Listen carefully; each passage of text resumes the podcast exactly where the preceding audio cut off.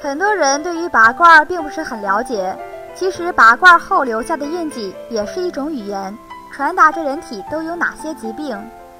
比如印痕紫黑，而且颜色暗淡，一般表示体内有血瘀，类似痛经或者心脏供血不足等等。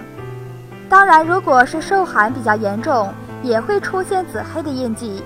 要是印记长时间不消退，表示病程比较久，需要多治疗一段时间。如果在拔罐的时候容易起水泡的，这就是提示您体内湿气比较重。要是在患处出现比较多的小水泡，那么就是预示着水湿导致的，会有理想的疗效，需要连续多次拔罐。如果水泡内有血水，那么就是热湿毒的反应。